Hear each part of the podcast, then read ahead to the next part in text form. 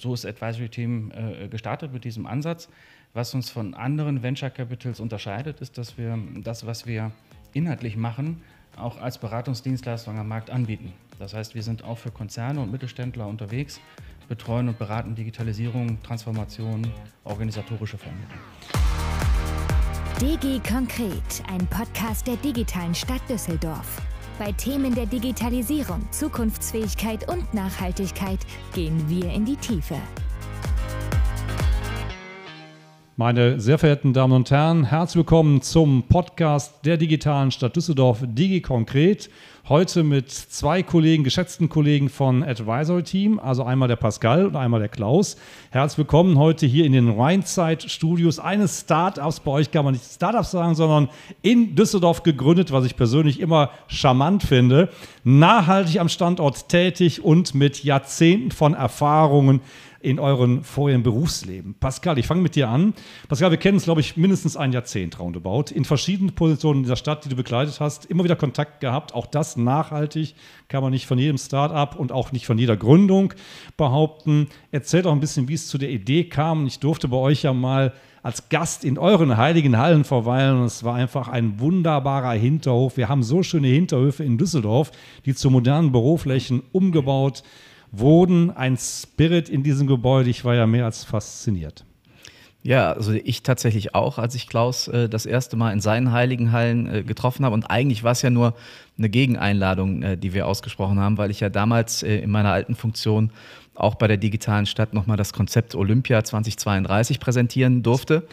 Ja. Äh, und als es dann da klar war, das wird erstmal nichts und ob es dann 36 oder 40 in diesem Dekadenprojekt wird, äh, habe ich als ehemaliger Journalist halt überlegt, Mensch, vielleicht kann man noch mal was anderes machen, stellt sich noch mal neu auf. Und dann kam Klaus äh, mit einer sehr guten, witzigen Idee um die Ecke, nämlich, dass ich direkt für zwei Unternehmen äh, tätig werde. Äh, und das hat mich so fasziniert, dass ich gesagt habe, komm, das reizt dich, du gehst noch mal vom Tanker, äh, Stadtverwaltung Düsseldorf quasi auf die Jolle, wobei ich sagen muss, die Jolle bringt mehr PS auf die äh, Bühne, als man eigentlich denkt und der Tanker Stadtverwaltung Düsseldorf ist auch deutlich agiler und mobiler, als man manchmal denkt.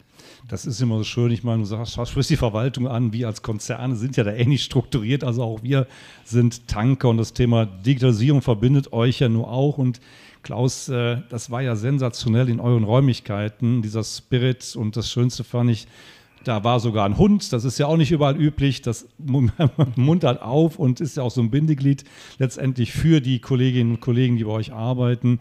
Was macht ihr genau bei Advisor Team? Was ist eure Geschäftsidee und auch mal ein Stück weit ein paar Kundenbeispiele? Ja, gerne. Also ähm, wir sind als Advisory Team gestartet vor drei Jahren in Düsseldorf, wie du sagtest. Und ähm, ja, wir, wir, definieren uns als äh, Partner bei der Entwicklung und Transformation von Unternehmen. Äh, warum Partner und nicht Berater? Ähm, weil wir Partnerschaft auch langfristig verstehen. Mhm. Ähm, wir sind also ein Venture Capital Unternehmen. Wir ähm, halten und entwickeln Beteiligungen von Unternehmen, die in Düsseldorf oder auch nicht Düsseldorf gegründet sind. Ähm, Im Moment haben wir einen Schwerpunkt auf die Region, was mir auch sehr gefällt. Ähm, und äh, inhaltlich einen Schwerpunkt auf das Thema digitale Themen, Digitalisierung, Gesundheit und Nachhaltigkeit. Das heißt, wir haben auch in Medizintechnik und ähm, ja, Gesundheitsaspekt in unserem Portfolio. Und ähm, ja, so ist Advisory Team äh, gestartet mit diesem Ansatz. Was uns von anderen Venture Capitals unterscheidet, ist, dass wir das, was wir inhaltlich machen, auch als Beratungsdienstleistung am Markt anbieten. Das heißt, wir sind auch für Konzerne und Mittelständler unterwegs, betreuen und beraten Digitalisierung, Transformation, organisatorische Veränderung. Jetzt sagt man immer zu, zu Recht oder Unrecht, das mag jetzt mal vielleicht hier in der Diskussion auch ein Stück weit ergründet werden, dass der Mittelstand etwas langsamer sei im Bereich der Digitalisierung. Da würde mich mal interessieren, wir haben eben über die Tanker gesprochen, die Großkonzerne, DAX-Konzerne. Wie empfindet ihr das für euch? Stimmt dieses Sprichwort, der Mittelstand ist da langsamer unterwegs oder ist das gar nicht mal so richtig? Meine Erfahrung ist da ambivalent. Mhm. Ähm, es gibt Investitionsrückstau bei vielen Unternehmen, die wir betrachten, die wir von innen kennenlernen dürfen. Äh, Entscheidungen sind auf die lange Bank geschoben, was äh, nachvollziehbare Gründe hat, wo man jetzt gar nicht sagen kann, dass es ähm, vorsätzliches Unterlassen, aber ähm, es ist oft äh, kein, nicht Wissen, nicht die richtige Strategie, nicht die richtige Idee, wie es weitergehen soll. Dann werden Dinge eher äh, verschleppt und wenn dann aber einmal der Knoten geplatzt ist, geht es sehr schnell. Also ähm, vielleicht auch um ein, ein, ein, Beispiel direkt einmal zu nennen. Nach unserer Gründung haben wir äh, direkt begonnen, zwei Jahre lang ein kommunales Unternehmen aus der Region äh, zu begleiten beim IT-Modernisierungs- und äh, digitalen Transformationsprogramm. Das äh, hat hervorragend funktioniert. Ähm, da haben wir sozusagen eine Infrastruktur und Prozesse und Systeme vorgefunden, ich sag mal, äh, freundlich veraltet mhm. ja, und äh, sehr wenig, also wenig mobil, wenig sicher, wenig skalierbar ähm, und haben ein Grundkonzept geschrieben, haben gesagt, ähm, wir wurden erst gefragt, an welchen Stellen können wir schrauben, damit wir es etwas besser machen. Und wir haben relativ schnell in der Analyse festgestellt, wir müssen eigentlich sehr viel, nämlich vom Fundament bis zum Dach einmal alles neu machen. Kernsanieren. Äh, einmal kernsanieren äh, und haben wirklich jetzt das erste kommunale Unternehmen in der Region 100 Prozent in die Cloud gebracht. Und ähm, das in zwei Jahren mit dem kompletten äh, begleitenden Transformationsprozess auch nicht nur technisch, sondern auch die Mitarbeiter und die Organisationen an der Stelle mitnehmen. Und das muss ich sagen, war schon fast Fast Track. Also das war eine sehr schnelle Geschichte. Und wie gesagt, wenn die Entscheidung einmal fällt, ist der Mittelstand schneller. Ja, aber er tut sich manchmal mit Entscheidungen schwer. Ist das Thema, wenn ich das noch ein bisschen hinterfragen darf, Klaus, ja. ein Stück weit auch altersgeprägt, dass man sagt, man hat ja auch immer noch dann, sag mal, die Nachfolgeregelung. Wir kennen ja Unternehmen, wo jetzt auch der Konzern, der Mittelstandschef 60, 70 ist und dann auch Familienmitglieder einführt ins Familienunternehmen. Ist da auch so ein bisschen die Krux, dass vielleicht auch ältere Menschen diesen Prozess der Veränderung, des Anpassens, man sagt ja, so real im Rheinland, jetzt habe ich noch drei Jahre und in drei Jahren nichts Neues, das merkt ja Arbeit. Also ist das so auch von der Person ein bisschen abhängig oder wie ist da die Gemengelage? Was ja. findet ihr da vor in den Unternehmen, das, wenn ich das ein bisschen noch hinterfragen darf? Also das kann ich bestätigen. Es gibt natürlich die Nichtentscheider, die sagen, ich trage keine Risiken mehr. Ja. So, ähm, das ist aber ein spezielles Thema. Da können wir als Digitalisierer und Transformierer auch nichts ausrichten. Ja, dann, dann wohnt, kann ich in der Wilnistraße, wie man so schön sagt. Mhm. Äh, und dann, dann hilft auch die beste Fachberatung nichts natürlich. Mhm. Ähm, die Transformationswilligen haben oft keine konkrete Vorstellung davon, was sie eigentlich tun und wo die Prioritäten liegen. Weil man kann sehr viel tun. Es gibt tausend Baustellen, äh, aber wo ist, das, wo ist der richtige Anfang und wo ist die richtige Strategie, wo ist der beste Plan durch dieses ganze, durch die ganze Gemengelage? Es ist ja komplex. Mhm. Und ähm, ich sag mal so, die wenigsten heutigen Geschäftsführer und Vorstände sind ausgebildete ITler. Ja, also dass der, dass der ITler oder der CIO mal CEO wird, den Pfad gibt es selten. Ja, meistens wird der CFO oder irgendwie eine andere Position rückt mhm. nach. Selten hat man technische IT- oder Datenkompetenz oder Sicherheitskompetenz im Chefsessel. Mhm. So, das heißt, sind die von guten Beratern umgeben, haben sie einen guten Coach, haben sie einen guten, ähm, der ihnen das erklären kann. Und das ist mit einer der Ansprüche, die wir auch unseren im Gründerteam über 20 Jahren Beratungserfahrung, also wir haben das vorher im internationalen Geschäft gemacht, äh, Konzern bis Mittelstand, äh, als wirklich reine Dienstleister und haben da auch gelernt, die Sprache zu sprechen, die der Mensch versteht, der nicht IT studiert hat, ist ein wesentlicher Erfolgsfaktor. So, und deswegen gehen wir halt sehr, sehr ja, menschlich und erdig damit um und erklären wirklich auch einem Vorstand auf einfachste Weise, welche Handlungsalternativen er eigentlich hat. So, und dann fallen auch Entscheidungen leichter. Oft ist einfach das Thema Komplexität ist zu groß, das Verständnis ist nicht da. Okay, dann wollen wir uns mal lieber nicht damit beschäftigen. Das äh, kann vielleicht noch warten. Ich äh, pflichte dir großzügig zu. Wobei, ich glaube, teilweise ist es eine Personality-Frage, wen du da vor dir hast. Es gibt ja immer wieder auch Unternehmen aus dem Rheinkreis Neuss eine. Wir kennen sie alle, Jutta Züdo, wo ich es immer wundere, mit 70 Jahren so viel Drive, Elan, sich neuen Themen immer wieder anzunehmen, sich immer auf den Prüfstand zu stellen. Äh, kennst sie auch gut. Was würdet ihr den Mittelständlern auch so empfehlen? Also gibt es, reinig gesprochen, Doc Esser würde sagen, das beste Kochrezept für ihre Gesundheit. Also gibt es da Parameter, wo ihr sagt, hier können wir gezielt mit Modul 1, 2, 3 antreten, um das, was du jetzt auch selber schön aufgezeigt hast, äh, Klaus, ein bisschen zu entfesseln und auch gängiger zu machen, verständlicher zu machen. Du hast es eben selber angesprochen. Ne? Mhm. Also es sind zwei, zwei Grundaspekte. Das eine ist ähm, keine Angst vor der Technologie. Mhm. Ähm, äh, die Komplexität ist nicht allzu groß, wenn man die Sache strukturiert angeht. Mhm. Äh, wenn man das selber nicht kann, keine Angst vor Beratern. Mhm. Ich weiß, Berater ist ein Schimpfwort in manchen Branchen. Äh, ich mag es Gab's selber Bücher kaum, zu. ich mag es selber kaum benutzen, aber am Ende ist es doch so. Wir sind Dienstleister. Ja. Und an der Stelle ähm, können wir einen Ratschlag aussprechen und ein gutes Konzept abgeben. Am Ende muss natürlich der Entscheider entscheiden. Ja? Hm. Also aus der Rolle kommen wir nicht raus. Aber an, an der Stelle ähm, das, das Vertrauen auch einfach zu haben, dass die, die das studiert haben und seit vielen Jahren machen, vielleicht auch einfach wirklich einen guten Vorschlag haben. Hm. Äh, und sich das mal anhören und mal durchdenken und vor allen Dingen sich mit Beratern umgeben, die auch die Business-Seite verstehen und die auch den Nutzen dieser ganzen Aktion verstehen können. Aber seid ihr auch mehr partnerschaftlich so, unterwegs? Du genau. hast Pascal eben auch gesagt, ihr begleitet den Kunden, ihr kommt nicht, liebevoll gemeint, wie die Heuschrecke rein, schreibt die Tagessätze und geht wieder raus, sondern es ist ja bei euch ein nachhaltiger Prozess.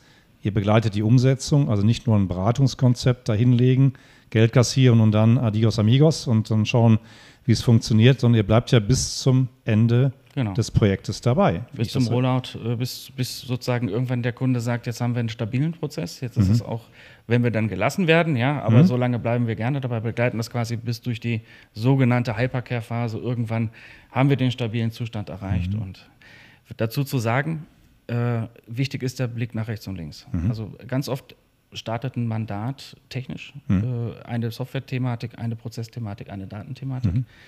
Ähm, und die Lösung liegt gar nicht so unbedingt im System, sondern in der mhm. Art und Weise, wie damit gearbeitet wird oder mhm. wie Daten reinkommen. Also eher teilweise Organisationsthemen, Schnittstellenthemen, äh, Abstimmungsthemen. Leute reden nicht miteinander.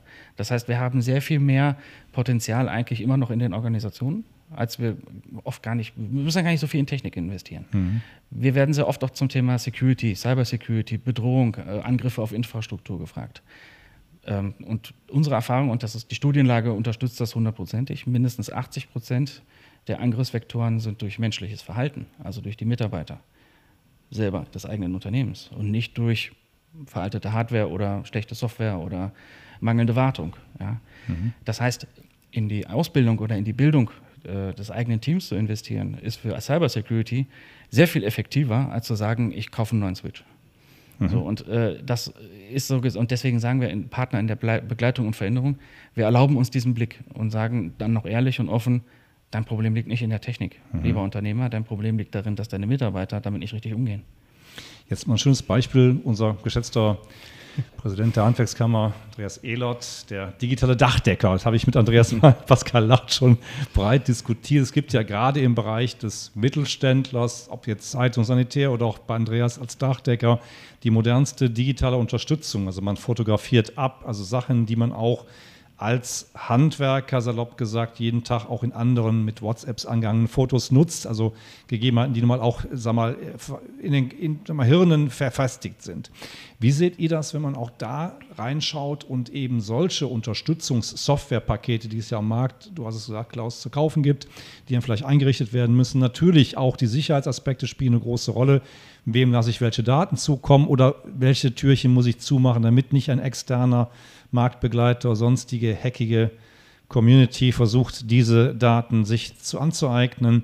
Äh, wie ist die Akzeptanz bei den einzelnen Mitarbeitern? Du hast ja eben gesagt, das eine ist eben der Einsatz von Software, wenn nicht gut schon vorhanden, dann eine Neuerung, aber auch die Akzeptanz beim Menschen. Auf der einen Seite spricht man ja von der digitalen Transformation, das ist das Technische, was ihr beide sehr gut umrissen habt, aber ein Stück weit ja auch diese Human Transmission. Du musst ja auch die Mitarbeiter ranführen. Du hast eben die Kommune oder das, das Öffentliche angesprochen.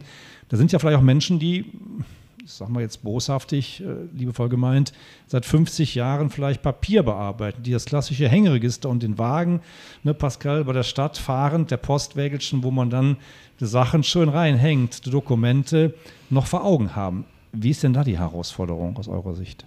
Also ich glaube, das ist auch ein Thema, einfach äh, das Stichwort Vertrauen ist da eben schon mal äh, gefallen. Da muss man einfach mit den Leuten erstmal reden, mhm. äh, eine gemeinsame Sprache auch, auch finden. Da sehe ich mich natürlich teilweise auch dann als, als Türöffner, mhm. äh, gerade in so bestimmte Bereiche halt im, im öffentlichen Leben oder so mit hinein. Ja. Äh, weil natürlich, je länger ich im gewohnten Fahrwasser unterwegs war, desto schwieriger fällt einem das, das erstmal zu verlassen.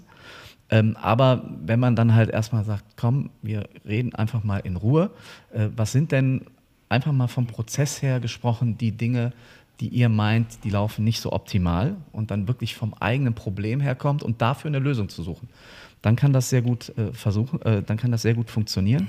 Wenn ich natürlich mit einer vorgefertigten Meinung hinkomme und sage, wir machen das jetzt so und so und so, dann wird eher die, die Abwehrhaltung größer und nicht kleiner. Und das ist, glaube ich, ein ganz wichtiger Punkt an der Stelle. Aber auch hier diesen gesamtheitlichen Ansatz, auf der einen Seite, was Klaus sagt, technisch beleuchten. Und wie du sagst, auch richtig, was ist mit dem Human Kapital, also die Menschen, die letztendlich vielleicht auch die Software bedienen oder aber auch die Eintrittsbarriere in, in groß, die große Welt der Digitalisierung zugänglicher zu machen, oder? Ja, also na natürlich, wir sehen das ja auch, wenn wir ein bisschen vom Projektgeschäft weggehen, mehr zu den, zu den Ventures, die wir ja dann auch noch betreuen. Mhm. Die haben eine unglaublich gute Produktidee. Mhm. So, und dann wissen sie aber nicht, wie es weitergeht. Ja, mhm. Das ist dann nicht nur Digitalisierung, da geht es um Businessmodelle, da geht es um Vermarktung, da geht es eigentlich auch ein bisschen darum, wie präsentiere ich mich denn gegen einen Investor zum Beispiel. Mhm. Und da versuchen wir halt dann auch äh, zu beraten, äh, aber auch immer in, in so einem Case, was gerade vonnöten beziehungsweise auch gewünscht ist. Weil mhm. was nicht gewünscht ist, ist halt sehr schwierig anzubieten, weil dann stößt man sehr schnell auf Widerstände. Mhm. Und deswegen bieten wir eigentlich für, für alles ein relativ maßgeschneidertes Paket an. Das kann bei der einen äh, Geschichte kann es sein, dass wir ähm, nur das Social Media Thema übernehmen. Mhm. Das kann aber auch so weit gehen, äh, wie zum Beispiel bei, bei Corbiota, dass wir zwei Stellen im, im C-Level äh, besetzen. Äh, das ist dann einmal die Julia Rode, die eben auch Co-Founderin bei Advisory Team ist und das bin dann ich eben auch, mhm. Äh, wo wir dann eben auch wirklich mit Personal richtig reingehen, um dann so einen Business Case weiter voranzutreiben. Das heißt, ihr schaut euch schon ein Stück weit, ich spreche es mal in Bildern, die Tochter an, seht, da fehlt dann ein Stückchen. Und dieses Stückchen geht formschlüssig von euch da rein, sehr individualisiert, wie ich lerne, sehr angepasst und dann auch zeitweise, bis ihr, sage ich mal, das Team über eine Ressource auf dem Markt erhältlich oder nicht ergänzt, um somit so ein Team dann auch, Startup-Team, ne, in Gänze auch die weiteren Milestones erreichbar zu machen. Es sind ja teilweise zweite Finanzierungsrunden oder andere Themen, die eine Rolle spielen.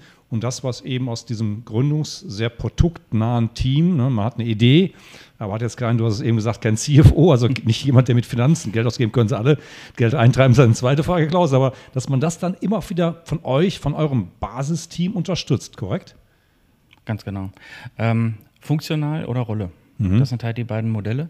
Äh, und das ist auch das Spezielle. Wir haben keinen Streubesitz, also wir mhm. ähm, investieren nicht ähm, äh, strategisch über sehr viele kleine Beteiligungen mhm. und ähm, nach dem Geldgeben abwarten sozusagen und mhm. eins von zehn oder eins von zwanzig wird was. Mhm. Das gibt es auch, da, da gibt es überhaupt nichts gegen zu sagen, aber das ist eben ein passives Investment. Mhm. Wir betreiben das aktiv äh, und, und äh, gehen funktional oder über eine persönliche Rolle in das ähm, äh, neu und, oder neu gegründete Unternehmen hinein.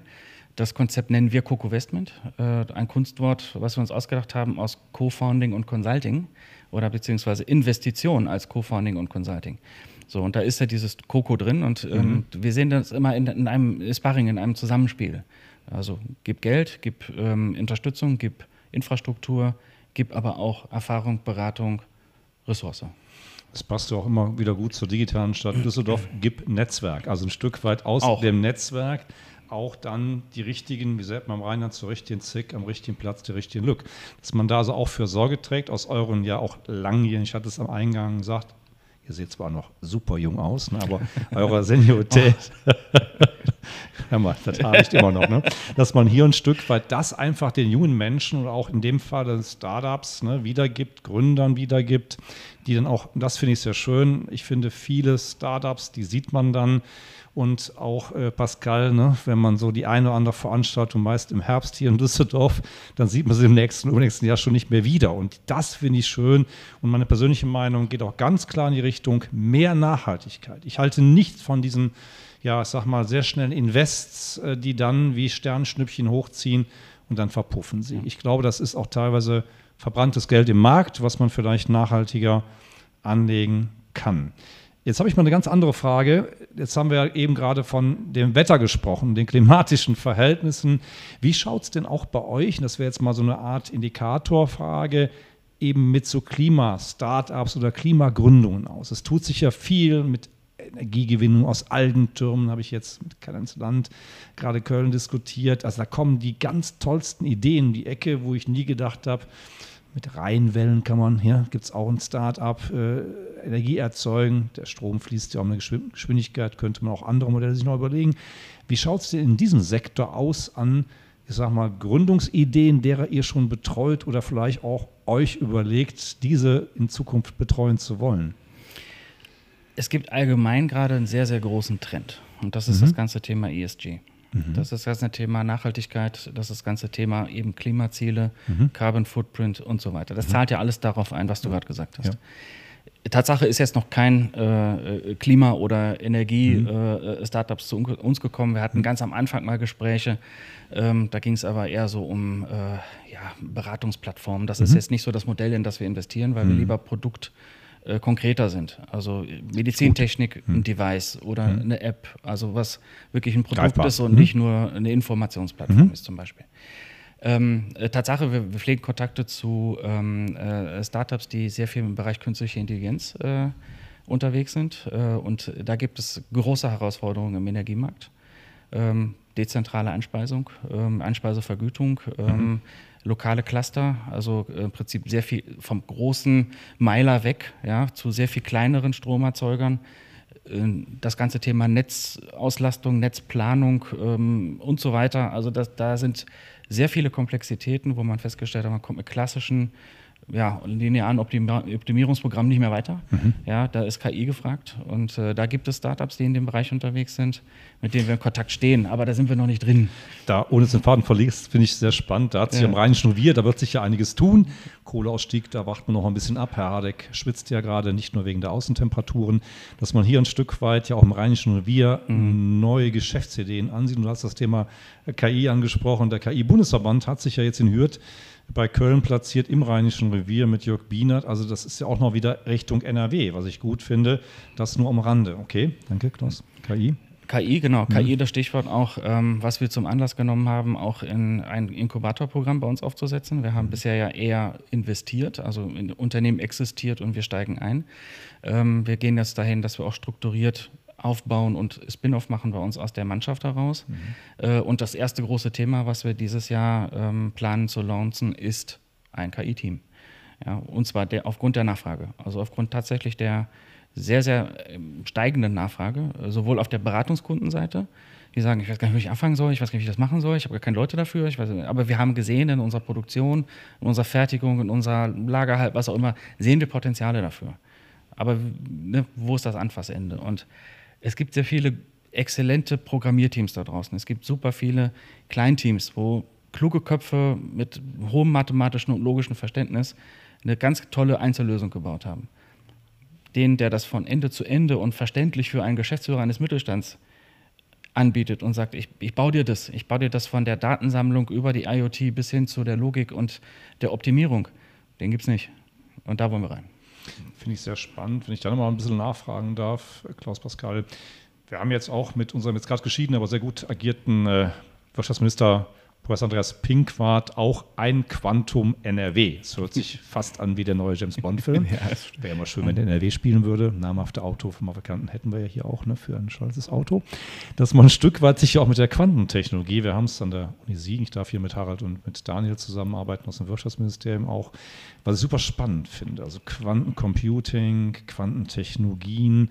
Wie weit seht ihr dieses Thema? Jetzt haben wir gerade über KI und KI, glaube ich, das ist so das fängt jetzt so an, so, weißt du, in den Spruch zu gehen, so mein Empfinden. Ne? Jetzt haben wir so die ersten Ideen, jetzt gehen wir so in den schnellen 100-Meter-Lauf. Und beim Thema Quanten, da wird jetzt, glaube ich, geforscht viel, da wird was gemacht. Es gibt auch natürlich immer wieder das Gerangel im föderalistischen System der Bundesländer, auch die Bauwaren, also Bayern ist ja da im Quantenthema recht gut unterwegs, auch gut und zu Recht. Wie seht ihr das Thema Quanten? Technologien für NRW oder generell auch hier in der Bundesrepublik? Gibt es da schon so die ersten Ansätze, die euch, äh, sag ich mal, wenn ihr euer Öhrchen auf die Schiene legt, zugetragen mhm. wurden? Äh, Gibt es da schon? Ganz konkret sogar, ja. ja. Also ähm, Tatsache, der technologische Reifegrad ist noch weit von der Anwendung weg. Also wir sind im Prinzip immer noch dort. Ähm, wer sich vielleicht erinnert, vor 15 Jahren haben wir über Cloud gesprochen. Richtig. Und ganz viele haben gesagt, oh, das ist das nächste große Ding.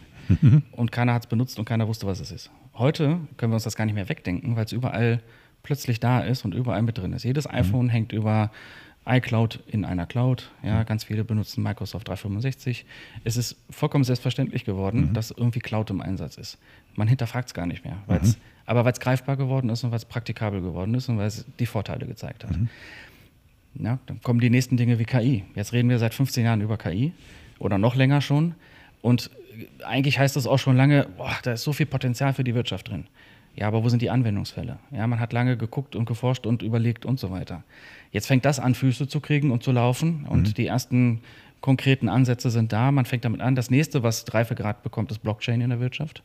Ja, also KI und Blockchain haben wir, mhm. reden wir schon lange drüber, mhm. äh, außer ähm, ähm, virtuellen oder, oder, oder Digi-Währungen ist dann nicht viel bei rausgekommen bis jetzt. Ja, jetzt äh, und ganz viele Berufsfelder haben zu Recht ähm, Bedenken gegen den Einsatz von Blockchain, ja, äh, weil sie ganz einfach das, was sie heute tun, ich sage nur Katasteramt, Notare und so weiter, Rechtsanwälte, da kann sehr, sehr viele Dinge einfach äh, digital lösen auf einem wesentlich höheren Sicherheitsgrad als mit einer Unterschrift. Da ja. bin ich da sehr bei dir. Und dann kommen wir dann genau zu dem Thema, was du fragtest, nämlich, ja. wo sind wir denn jetzt bei dem, bei dem Thema Quanten? Ja, und da diskutieren wir jetzt das, was wir in 15 Jahren frühestens meiner, meiner, meiner Einschätzung nach in der Praxis das erste Mal sehen werden. Und die Diskussionen, die wir gerade führen, drehen sich fast alle um das Thema Verschlüsselung, um das Thema ähm, äh, Datenschutz, Datensicherheit, mhm. äh, weil der Quantencomputer in der Lage sein wird, eine Verschlüsselung zu erstellen, die nach heutiger Vorstellungskraft nicht mehr zu knacken ist. Alle anderen synchronen oder asynchronen Verschlüsselungsverfahren, die wir alle täglich nutzen oder auch nicht, ja, ähm, besser sollten wir, ja, sind mit entsprechendem Aufwand knackbar. Mhm. Es gibt kein unknackbares.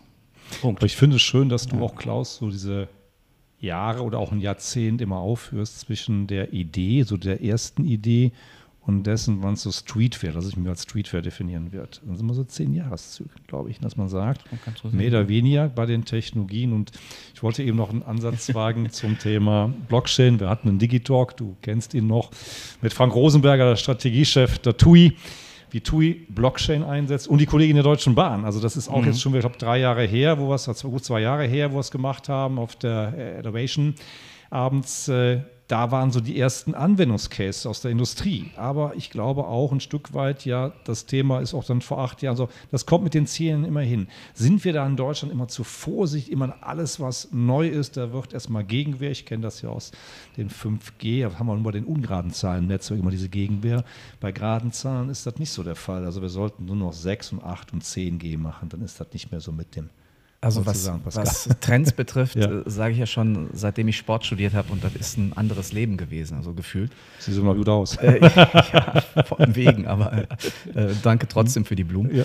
Ähm, nein, da, da, ist es ja schon damals so gewesen, dass wir im Sport das gesagt haben, ich glaube im mhm. technologischen Bereich können wir das auch sagen, mhm. Äh, dass alle Trends erstmal extrem in den, in, meistens in den USA durch die, durch die mhm. Decke gehen und dann kommen die mit so einem Zeitverzug von zwei, drei, fünf Jahren dann irgendwo in, in Good Old Europe irgendwann an. Mhm. Äh, dann auch gar nicht so steil vielleicht wie in den USA, sondern ja. ein bisschen abgeflacht, dafür aber auch ein bisschen langfristiger dann vielleicht. Mhm. Äh, haben die Amis schon wieder äh, drei, drei neue Dinge äh, gebracht. Mhm. Äh, und ähm, das ist das zweite Thema, weil du ja eben gesagt hast, man muss zur richtigen Zeitpunkt die richtigen Glück ja. Äh, zusammenbringen.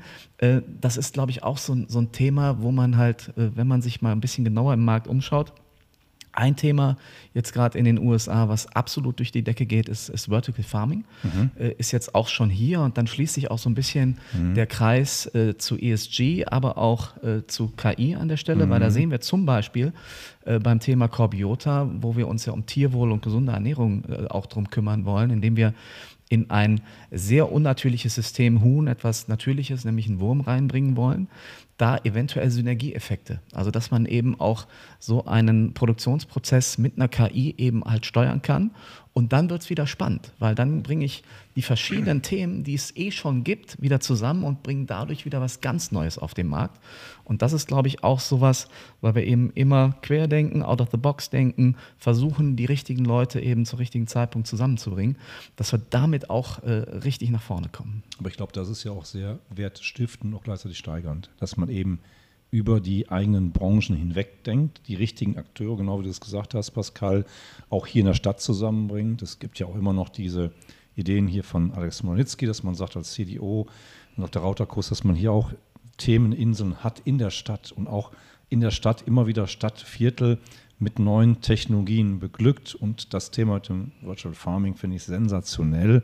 Algentürme jetzt da, da kann man, glaube ich, eine Themenaneinanderreihung schaffen, die man vielleicht auch hier haptisch, ich habe mal gesagt zum Andreas Pinkwart, wir brauchen mehr Fantasie im Land. In Köln haben wir, da Brühl haben wir Phantasialand. Sowas müssten wir für solche Cases haben. Also weißt du, dass der Rollercoaster 1, 2, 3, 4, 5, die man besichtigen kann, apostrophiert, dass wir sowas hier vielleicht auch in Düsseldorf, wir sind ja hier nur Landeshauptstadt, könnte man sowas doch auch mal machen, dass man genau diese Sachen in Stadtteilen aufbaut, projiziert, ausprobiert und voneinander, miteinander lernt. Definitiv. Also, weil ich glaube, wir haben in, in Düsseldorf alles, alles, was man so haben kann. Wenn wir ein bisschen größer regional denken, ist es sogar noch extremer, weil wenn wir von Funktionen denken, äh, dann hat halt Dortmund gewisse Dinge, die Düsseldorf vielleicht nicht hat. Mhm. Äh, Düsseldorf und Köln haben dafür wieder die internationalen Flughäfen und so. Also da haben wir so wahnsinnig viel. Da habe ich über die RWTH in Aachen noch nicht gesprochen und so weiter. Wenn wir das alles zusammenbringen, ein Stück weit, dann haben wir eine, eine Kompetenz, äh, die, die muss ich auch vor den USA nicht verstecken. Bitte schön. Ja, ich wollte nur ergänzen, das Corbiota-Team war vor 14 Tagen in New York hm. auf, dem, auf dem Kongress Indoor Agitech, also die, ähm, sozusagen der das Verbandstreffen Nordamerika für die hm. ganzen Indoor-Farmer. Äh, und äh, der Staat New York macht es vor was du gerade gesagt hast. Mhm. Es gibt dort Förderprogramme mittlerweile, was man aus den USA eigentlich gar nicht kennt.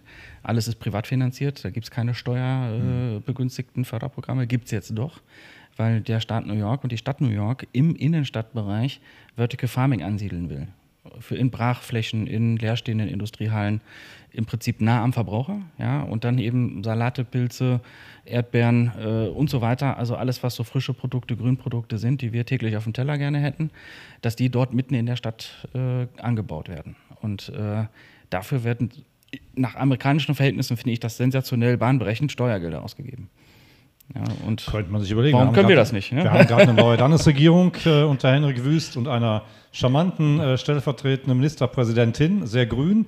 Insofern würde das Thema, glaube ich, grün zu grün gut passen. Ich würde sagen, nächsten Podcast machen wir, glaube ich, mit ihr dann mal oder vielleicht auch einen nächsten Digitalk und Düsseldorf und die Landesregierung sind ja Nummer eins. Das könnte man doch gut hier am Standort natürlich auch über die Grenzen, wie Pascal es schön gesagt hat. Es hat fast eine olympische Disziplin. Wir sollten mal vielleicht überlegen, Olympia im Kleinen zu machen im Bereich der Technologien. Auch das kann herausfordernd und auch anspornend zu sein aus NRW in die Welt. Das, hört sich, Idee, ne? das hört sich nach einer Vision an, die wir hier gemeinsam entwickelt haben. Du, es gab Menschen aus Köln, Agentur, die Visionen hatten zum Reitsport und das erfolgreich tun. Vielleicht sollen wir dieses auch mal für Düsseldorf tun und für das Land. Also insofern glaube ich, kann NRW da Vordenker auch im Technologiebereich werden. Wir sind industriereichstes Land, das sollten wir nutzen. Also ich glaube, der Fundus ist groß genug dafür. Oder wie seht ihr das? Definitiv. Also du hast es eben schon gesagt, eigentlich stehen die, stehen die Zeichen äh, der Zeit besser als jemals zuvor für sowas, weil wir müssen äh, über, über Dinge nachdenken. Es ist in vielen Bereichen lange genug auf die, auf die lange Bank geschoben worden. Äh, und jetzt habe ich auch so, kriegt man ja immer mehr mit, dass parteiübergreifend äh, da auch wirklich ein neuer Wind weht und da wirklich ernsthaft an, an Nachhaltigkeitskonzepten gearbeitet und darüber nachgedacht wird. Und ich glaube, diese Chance, die sollten wir alle gemeinsam nutzen. Ich zitiere unseren aktuellen Ministerpräsidenten des Landes Nordrhein-Westfalen. Manche Sachen sollte man geräuschlos tun. Männer, wir sollten es anpacken. Es war für mich eine very short session, sage ich mal in gut Jinglish. 30 Minuten und wir haben über tolle Themen gesprochen. Wir konnten etwas konkreter auch über eure Handwerkszeuge, lasse ich mich salopp sagen, Pascal und Klaus sprechen, was er tut. Das ist ein gesamtheitlicher Ansatz und mein Wunsch wäre, dass wir auch innerhalb der digitalen Stadt Düsseldorf vielleicht mal diesen grad diskutierten Ansatz weiter verfolgen werden in politischer und vor allem in wirtschaftlicher Steuerung. Ich bedanke mich ganz herzlich bei euch beiden. Vielen Dank. Danke.